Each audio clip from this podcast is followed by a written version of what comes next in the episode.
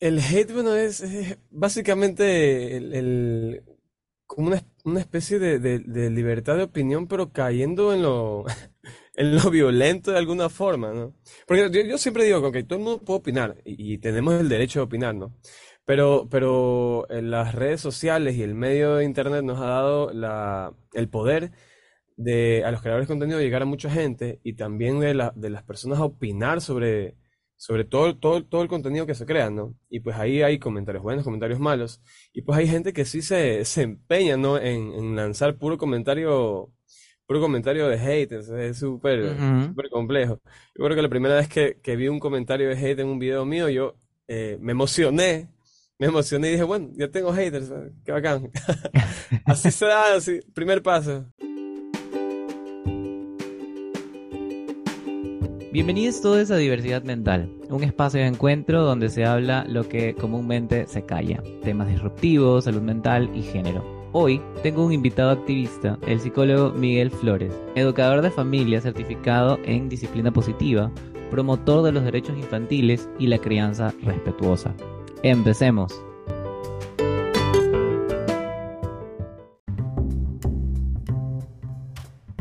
¿Quieres saber más sobre mi trabajo? Búscame en Instagram y TikTok como SICKevinUbiyus y si deseas agendar una consulta virtual o presencial conmigo, comunícate al número 0968-073-173 y recuerda que tu salud mental es primordial. Hola Miguel, ¿cómo estás? ¿Qué tal? Bien, bien, bien, gracias por la invitación, Kevin. La verdad es que esto es como un, no puedo decir como un sueño, pero sí eh, me gustaría participar bastante en estos podcasts y ya como que ahora estoy en el medio de, de, de- de- de audiovisual, de Instagram, creador de contenido y todo, pues ya estamos aquí para Qué avanzar, chévere. Sí, sí, o sea, es, e- es un espacio, acá como lo dice el intro, ¿no? De poder hablar estos temas que no se hablan comúnmente o quizás ya el tema que vamos a topar ya se ha hablado, pero lo importante que es como que la diferencia y el contraste que existe en lo que tú haces como activista de la, de la infancia o de los niños y los derechos por los niños, valga la redundancia, y lo que yo hago que es de la comunidad LGBTQ+. O sea, cuando conversamos por Insta, me sorprendí mucho porque dije, a ver, pero es tema de niños. O sea, no es que está tratando como de libertinar a los niños o de hacer como, ah, no, hagan lo que sea, sino como tu causa es muy distinta y me sorprendió que tenía hate. Entonces, ¿cómo es este, este asunto? Eh, ¿cómo lo has llevado hasta ahora? Claro, eh, uno, uno pensaría que no, que no recibe hate, ¿no? Porque igual es como que un tema, eh, el tema de los niños y la infancia es como que podría decirlo un tema inocente, pero, pero realmente lo que hay detrás es bastante, bastante heavy. Eh, me ha tocado eh, desde full comentarios súper, súper heavy en, en TikTok más que todo. En Instagram no es tanto, ¿no? Pero, pero, pero sí, yo antes de ser, de crear todo esto lo veía desde, desde atrás, ¿no? Como espectador. Y decía, pues va a ser fácil, ¿no? Todo, todo este tema, grabar, qué sé yo, crear el guion y todo. Y cuando ya estoy del otro lado y empiezo a crear todo esto, me doy cuenta que es todo un mundo diferente. Eh, el tiempo que te demoras en grabar, eh, hay muchos videos que, que pegan, otros no pegan tanto. Entonces sí es un, un tema bastante complejo, ¿no? Y, y más que todo porque tú llegas a una comunidad que, eh, que uno piensa como, bueno, es un tema que, que le interesa a muchas personas y va a ser bien recibido. Pero a la final no, hay muchas personas que, que no están de acuerdo y, y es totalmente Ujú. saludable que no estén de acuerdo eh, y, y eso como que hay que gestionarlo bastante. Al inicio me costaba bastante eh, eh, este tema de, de gestionar, ¿no? Y entender como que, bueno, mi contenido es dirigido hacia esto, porque la gente está generando este tipo de contenido, este Ujú. tipo de comentarios, pero al final es como, bueno, no todo el mundo va a estar de acuerdo conmigo, ¿no? Entonces, ahí, el que me quiera escuchar, me escucha. Sí, Y el sabes. que no, la queso. No, Y no la que bien eso, soporte. y la que soporte. ¿Sabes que sí? Porque, a ver, desde mi experiencia, o sea, yo tomé esta decisión de ser eh, psicólogo LGBT desde junio del año pasado. Ah, no, no me acuerdo de eso. Eh, ya cumplí como que un año con esta comisión, con esta cuestión y recién caigo en cuenta, la verdad. ¿Pero por qué? Porque lo, por- lo apropié más allá de un tema de marketing o de nicho, sino como siempre me preguntaba, ¿qué es lo que me mueve? El, el campo del psicoanálisis también es amplio, el campo de ser psicólogo es súper competitivo en redes sociales, hay psicólogos para todos los precios y todas las personas que necesitan como que atender su salud mental.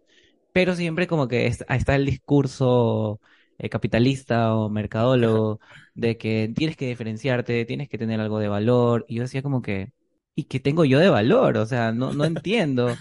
Más de ser psicólogo y hacer bien mi profesión, ¿qué es lo que más puedo hacer? O, o qué es lo que me mueve a mí como una causa social? Entonces ahí encontré esto de que pertenezco a la comunidad, me gusta lo, lo del activismo y esto de los derechos LGBTQ+. Dije, ¿por qué no? Sin embargo, lo primero que te encuentras en redes sociales cuando experimentas esto de ser de crear contenido o de hacer contenido para la gente es el hate. Y es lo primero que o te tumba lo que quieres hacer o te impulsa. Entonces, como tú dices, hay que aprender a gestionar porque lamentablemente es así. Y qué pena que sea así. Justamente me acuerdo algo que me decía este uno de, con un community que yo trabajé. Me decía, a ver, Kevin, tienes dos opciones o te limpias las lágrimas y sigues, o simplemente dejamos aquí y no continuamos porque para mí tu contenido está increíble, lo estás haciendo súper bien y lo primero que se encuentra un influencer, no digo que no vayas a ser influencer, pero lo primero que se encuentra con un influencer en el mundo es el hate, porque todo el mundo tiene algo que opinar. Entonces me queda así como en el limbo, ¿no? O sea, suena la canción de, de ¿cómo se llama esta cuestión? De, de Expedientes X, como chuta. ¿Qué, está pasando? O sea, ¿será que sea verdad? Entonces, bueno, igual para ti, desde tu perspectiva, ¿qué es el hate? El hate, bueno, es, básicamente el, como una, especie de, libertad de opinión, pero cayendo en lo, en lo violento de alguna forma, ¿no? Porque yo, siempre digo que todo el mundo puede opinar y, tenemos el derecho de opinar, ¿no? Pero, pero las redes sociales y el medio de Internet nos ha dado la, el poder de a los creadores de contenido llegar a mucha gente y también de, la, de las personas a opinar sobre, sobre todo, todo, todo el contenido que se crea, ¿no? Y pues ahí hay comentarios buenos, comentarios malos, y pues hay gente que sí se, se empeña, ¿no? En, lanzar puro comentario, puro comentario de hate, es súper, complejo.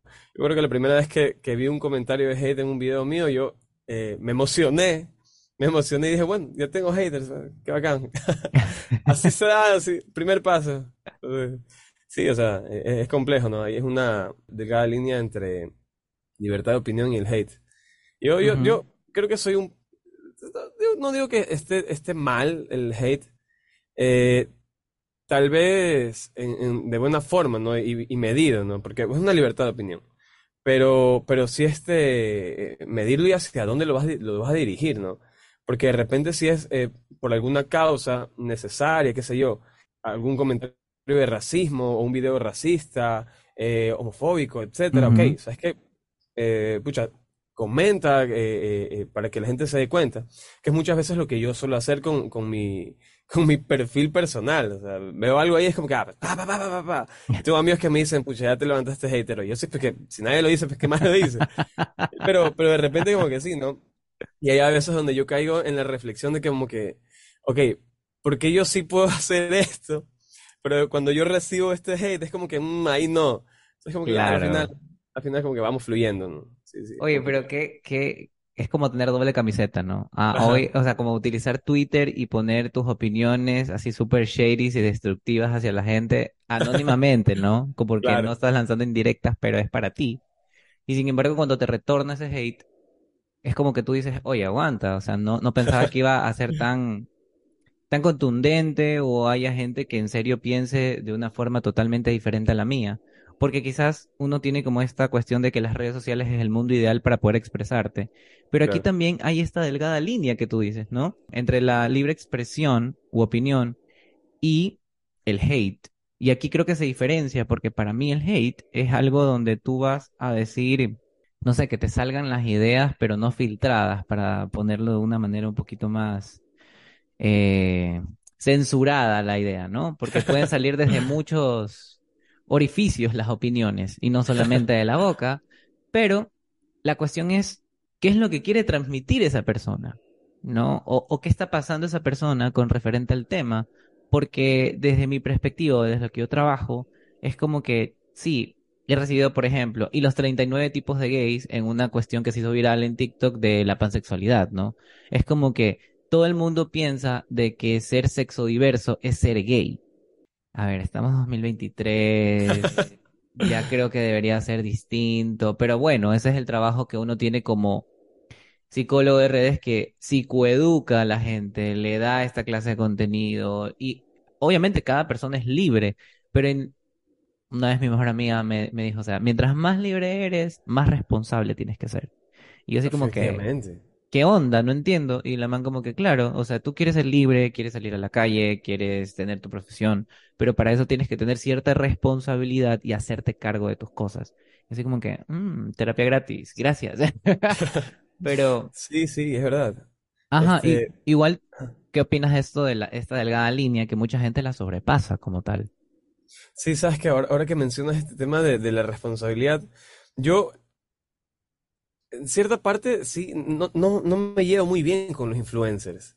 Eh, no, no es que yo me cree influencer, no, no sé si, no, no sé tampoco cuándo es que caes a ser influencer y cuándo no. Eh, no sé cuándo, no, no, todavía no, no, no caigo en eso. Pero sí, no me llevo muy bien con los influencers, porque hay muchos que eh, no, no, no son responsables.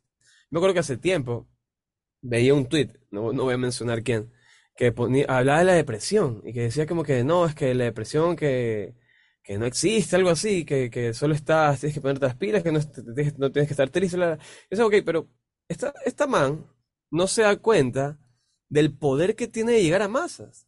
O sea, y, y- y- y por eso que cuando tú vas a comentar algo en redes sociales, tienes que ten- caer en cuenta como que, ok, ¿a cuántas personas yo voy a, voy a llegar? Eh, eh, ¿cuántas personas están viviendo o están pasando por situaciones que, eh, que mi comentario también les puede afectar? Entonces, ok, muchas personas, muchos influencers caen en esto, no por esta libre opinión, lanzan, lanzan, lanzan y lanzan, que, que, este, que no, que no, que no, que no es que no lo puedan hacer, pero la responsabilidad que tienes todo esto, ¿no? ujú. eh, es como que, chuta, no, no puedo ir por la vida diciendo como que, por ejemplo, yo, a- a- en mis redes personales, ¿no? Que como siempre lo manejo, veo un video de crianza de un, de un TikTok, creo que era, y decía como, ok, no me vas a decir esto de, crianza normalizando la violencia, ¿no? Eh, aunque lo hables de- con humor y todo esto. Entonces, como, chuta, tienes que ser responsable con eso, ¿no? Porque muchas veces eh, hay personas que lo van a hacer propio, y decir, ah, pues, mira que lo tratan con humor, y es verdad, sí se puede. A mí también me golpeaban de cuando era pequeño, Claro. y en lugar de, de reflexionar, lo normalizan y, y continúan con esta cadena. Entonces, sí, o sea, mu- pasa mucho, pasa mucho de que no hay esa responsabilidad, ¿no? Y yo puedo tener una opinión, un criterio sobre algún tema, pero si yo sé que ese criterio tal vez puede afectar a otras personas, pues me lo guardo, ¿no? Me, lo quedo para mí. Claro. Eh, y, y no ando lanzando por ahí todo, todo lo que pienso, ¿no? Porque yo también como Miguel Flores pienso muchas cosas, eh, pero tampoco las voy lanzando por ahí, ¿no? Entonces, y más que Mm. todo en, en, en Menos mal, este... porque no amaneciste Ajá. hater hoy, sino... Si no voy con todo ahí, voy Oye, con pero ¿sabes todo. Hay días y días, hay días y días. Sí, hay días y días y a veces como que, bueno, desde el psicoanálisis, y no es que me tome la palabra del psicoanálisis o que sea psicoanalista todavía, porque es una meta a futuro, no tan lejano, pero sí como que manejamos nosotros un carácter medio especial, ¿no? Siento que el ego del psicoanalista es como tú allá, yo acá, bitch please, o sea, yo tengo un metalenguaje que tú no vas a poder utilizar, sin embargo, jajaja, jijiji, y entre broma y broma te voy lanzando algo super shady o, o muy en doble sentido y si la captas bien y si no también. No digo que no lo he hecho, pero es como uno también tiene que saber hasta qué punto hablar en metalenguaje y otro hasta qué punto uno puede ser un tanto coloquial, ¿no? Muchas veces, no sé, Claro. creo que te ha haber pasado quizás con padres o con instituciones que si te dicen, no, es que ese peladito está tripeado, pues, o sea, ¿qué vas a pensar? O sea, el papá se le murió y ¿qué quieres que haga? Que el man solo chille. O sea, obviamente va a ser relajado en el Sí. colegio, entonces la institución te va a ver y te va a decir, muchas gracias. Lo, lo volvemos a contactar en otra ocasión. Y pasa, y pasa también que no solo el hate está en las redes sociales, sino que también está en las instituciones. Porque, a ver, ¿quién no quiere tener un convenio con una institución de 600 estudiantes para que la mayoría vayan a tu consultorio? It's money, honey. Claro. Entonces es como, ¿me entiendes? Sin embargo, no todas las instituciones como tal, y creo que los influencers también pueden ser una institución porque movilizan bastantes masas. Claro. O sea, llegas, tienes un alcance gigantesco que tú no te das cuenta. Sin embargo, más allá de talentos jóvenes, porque somos jóvenes, obvio, no es cómo tú luzcas, no es cómo tengas tu test, no es cómo tú hables, no es tu orientación sexual, sino es lo que tú eres como profesional y lo que puedes mostrar. Y entonces es ahí donde nosotros nos enfrentamos todos los días con esto, porque tú dices, bueno, voy a ir a un psicólogo y te imaginas al man vestido de negro y café, o Con que lentes fume con lentes, Ajá. barba y con 60 años encima. Entonces, o sea, a ¿Le mí me pasaba. Freud? Sí, de, de hecho, de hecho Freud o Lacan Sí. o, Mi- o Miller, pero es esta, Ajá. este como, esta vibe que la gente espera, ¿no? Y, y cuando, mi, cuando escucho eso, lo primero que a mí se me viene en la cabeza es como que, puchica, ese, ese consultorio huele a viejo, todo es madera, súper antique, o sea, me va a poner en una manta acostado y me va a decir, bueno, háblame de tu mamá, entonces, no tiene sentido. Y es aquí donde también uno tiene esta libertad y responsabilidad de darle un cambio a ese semblante, porque también el semblante se construye de nuestras propias personalidades. O sea, yo no puedo dejar de ser Kevin, pero claro, Kevin tiene muchos filtros para ser psicólogo. Claro. Entonces, eso es lo que a veces la gente no entiende y pasa mucho en redes, porque te muestras de una forma y luego te encuentran, por ejemplo, en la calle y te ven tomándote un cóctel en un lugar con tu pelado y tu mejor amiga. Y, o si no te ven en una disco, porque también eres joven, también farreas, también chupas, también tienes amigos, también tienes vida social, y te ven y es como que, uy, ahí está el psicólogo, y mira cómo perrea hasta el piso, o mira cómo bebe, como pez en el río. Entonces tú te quedas así como, a ver, en este momento estoy dando terapia, no, tengo que comportarme para que el otro vea como que mi vida cuasi perfecta, no, porque también hay que darle este chance a la caída del analista, a la caída de ese semblante de sujeto supuesto a saber, porque si no es como, ¿te imaginas ser psicólogo todo el tiempo? Qué aburrido. Claro, claro, qué aburrido. Y qué, y qué, y qué, más que todo, qué dramático. Es como, sí, es, es complicado. La Rosa de Guadalupe en tu La vida. Rosa de. Guadalupe a cada rato, sí, es, es- es complicado, es complicado. Me ha pasado bastante en colegios. Yo, uso el scrub, ¿no? El, el este de, de, de médico, que más que todo, y, y me ha pasado también, ahora que, hablo- ahora que digo médico, me ha pasado bastante que yo uso el scrub y le tuve que poner aquí psicólogo porque me decía, ¿a usted es veterinario? Y yo, no, no, soy veterinario. Y yo, ah, usted es odontólogo, Entonces, tampoco, soy psicólogo. Ah, psicólogo, sí, sí, psicólogo. Veterinario, así que tengo cara de gato. No entiendo. Te lo juro. Huelo a perro, y sí, bueno, hoy sí me bañé, disculpe. El perfume al final está caducado. Sé. Oye, ¿sabes que nunca me ha pasado? Quizás, bueno, lo que sí me ha pasado es como que estaba en reuniones sociales y Ajá. como uno tiene cierta, cierto gusto por la moda y tiene estas cuestiones de combinar colores y todo lo demás, es como que siempre me han dicho, oye, ¿y tú qué haces? Y yo salgo con la pregunta, ¿qué parece? No sé, haces contenido, llevas redes sociales y yo así como, o sea, sí, pero soy psicólogo. ¿Eres psicólogo? Sí. No pareces. Y yo, ¿qué quieres que ande con lentes, barba y te hable de Freud? O te diga, eso es porque tienes problemas maternos, ve a mi consulta. O te está dando una tarjeta. No, no entiendo. Entonces, como que también la gente cree que la profesión es un modo de vida y hasta cierto punto Claro. quizás, cuando uno está trabajando, ¿no? Cuando uno también se viste de semblante. Por ejemplo, tú usas Scrub, eh, yo trato de ir como lo más eh, entre, entre como que jovial y profesional. Sí he pensado como que usar Scrubs como tipo uniformes, pero luego digo no, porque a veces también como desde mi perspectiva, eso también me describe a mí, o sea, mi gusto por la Mm. moda, mi gusto por verme bien, mi gusto por combinar, también como que desde el outfit o cómo tú huelas, o esto es importantísimo.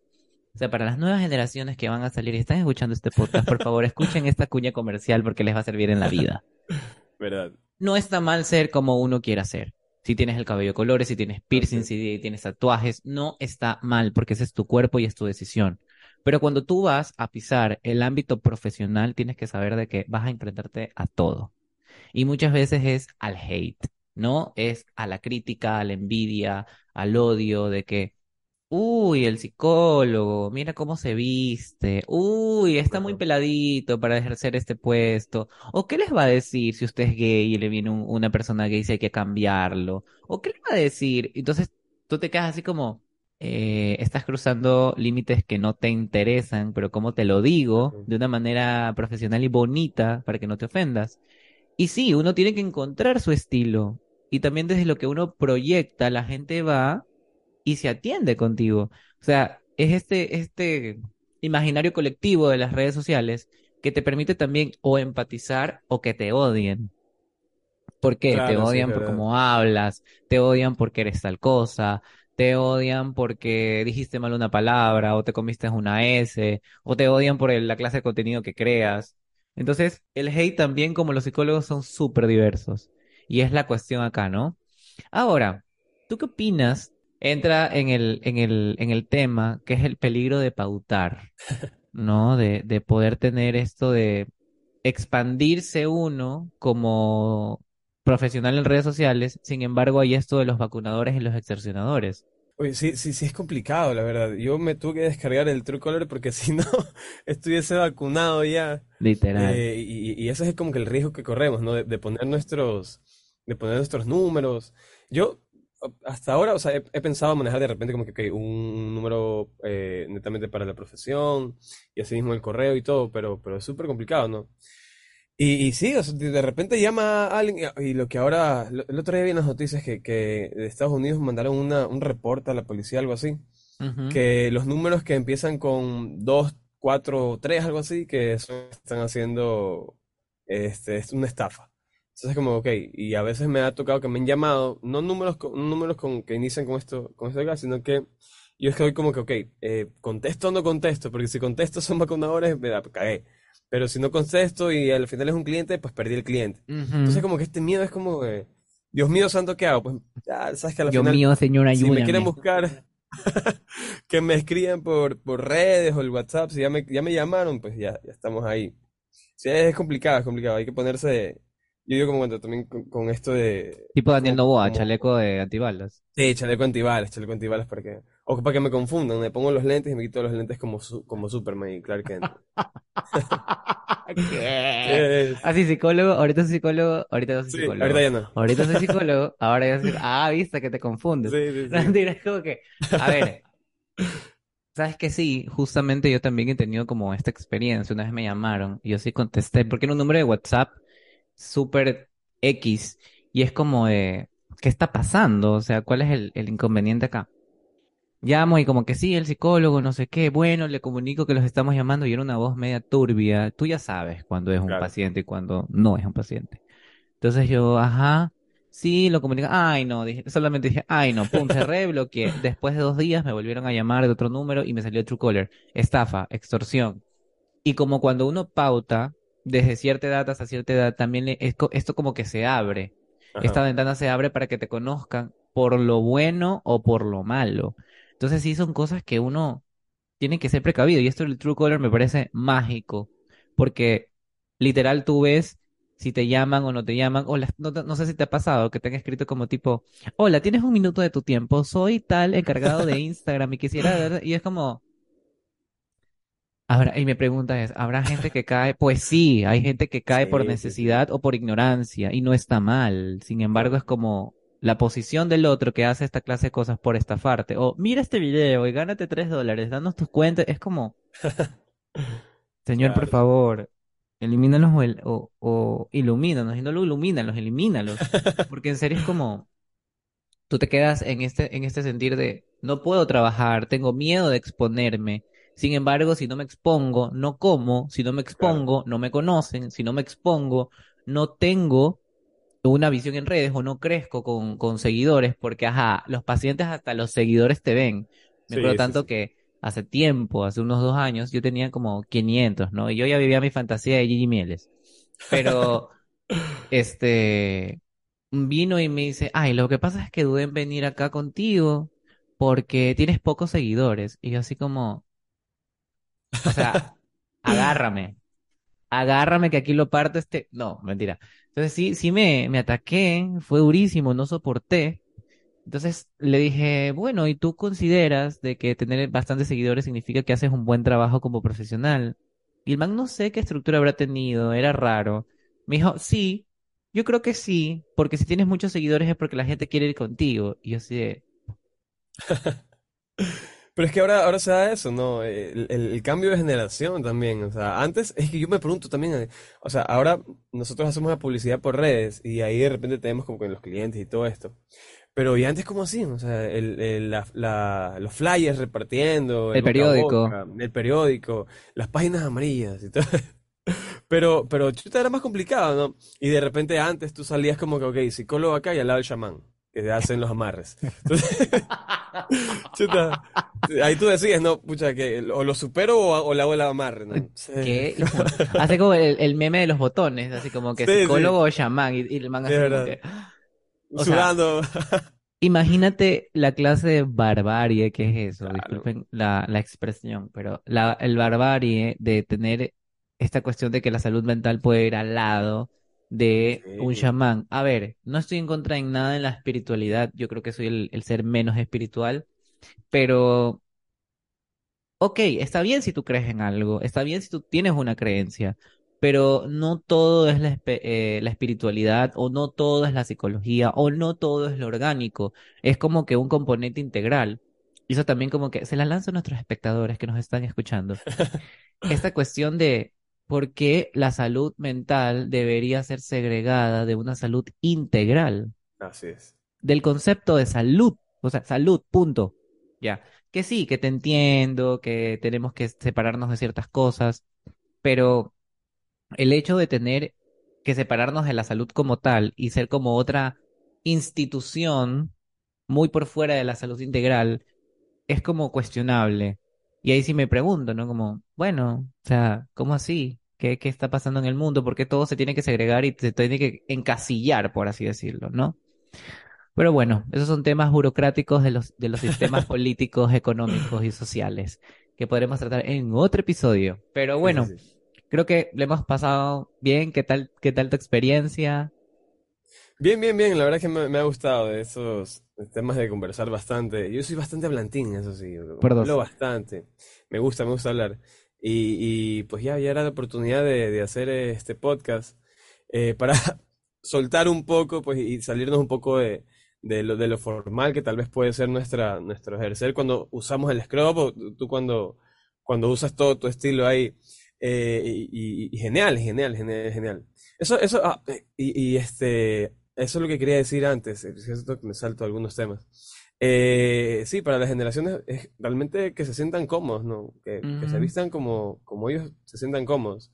Me acuerdo que a, eh, al- a inicios yo llevé una amiga que empezó a trabajar conmigo con niños y ella fue, ella fue en plataformas a trabajar. De ley me escucha aquí, ya me- ella se vuelve mi hate ahora. Fue en plataformas a trabajar. Y, Así y como que con niños. tú te acuerdas cuando fuiste de plataformas, ajá, a trabajar a una escuela. No, me acuerdo tanto de una vez, y ya chiquitito porque se nos acaba el tiempo. Sí. Estaba en prácticas y estaba en el Logos y fue con una camisa como que toda media alegórica y la ayudante me dice, ¿fuiste así? Y yo, sí, ¿y qué? Este, un saludo para Leonor si es que me está escuchando. Entonces como que me quedé, no lo entendía, porque según yo estaba recontra bien vestido y sí estaba muy bien vestido, pero no estaba vestido para la institución ni para ejercer el semblante. Eso es lo que he aprendido ahora. Porque ahora me reúno con clientes, ahora este, tengo full meetings, tengo pacientes, tengo pacientes que son, chuta, gerentes, jefes, y van y, y con y desfile de aromas, y es como de, wow, o sea, ya se nota que vas haciendo un upgrade en tu nivel. Y eso sí, también se nota por tu trabajo y por cómo tú luces. O sea, sí, obviamente, ahorita estoy de camisa oversize y en algún momento voy a atender de camiseta oversize y está bien, pero también es como encontrar ese balance entre lo profesional, que es el semblante, y tu personalidad, ¿no? Es como poder tener estas dos cosas equilibradas. Y sí, puedes dejar el semblante. Yo tengo una broma así, cuando ya estoy por fuera de, de todo lo que pueda hacer y soy el Kevin real, por así decirlo. Siempre digo, es que dejé el semblante en casa. Y ya mis amigos saben porque ya los he instruido. Entonces como que los manes como, "Uf, perdón amigos, este, no es que quiera sen- sentirme un poquito más grande, pero sí, ya les dije que es el semblante, cómo se maneja y todo lo demás. Entonces se matan de la risa porque me dicen, no te imagino como psicólogo. O sea, yo, un Sí, amigo me dice, yo no fuera contigo a atenderme. Le dije, es que no te voy a atender, eres mi amigo. sí, verdad. Sí, Entonces, verdad. Nos despedimos. Este episodio ha sido increíble. Veamos qué pasa, si es que hay un upgrade también acá, si hay más colaboraciones. Y muchísimas gracias, Miguel, por pertenecer también a este espacio. Esta es tu casa. Así que nada, gracias. Gracias, gracias, gracias a ti por la invitación, gracias a todos los que nos escuchan. Nos estaremos escuchando y tal vez viendo por ahí también. Listo. Cuídense mucho. Chao. Nos vemos en el siguiente episodio. ¿Quieres saber más sobre mi trabajo? Búscame en Instagram y TikTok como SICKevinUbillos y si deseas agendar una consulta virtual o presencial conmigo, comunícate al número 0968 073 173. Y recuerda que tu salud mental es primordial.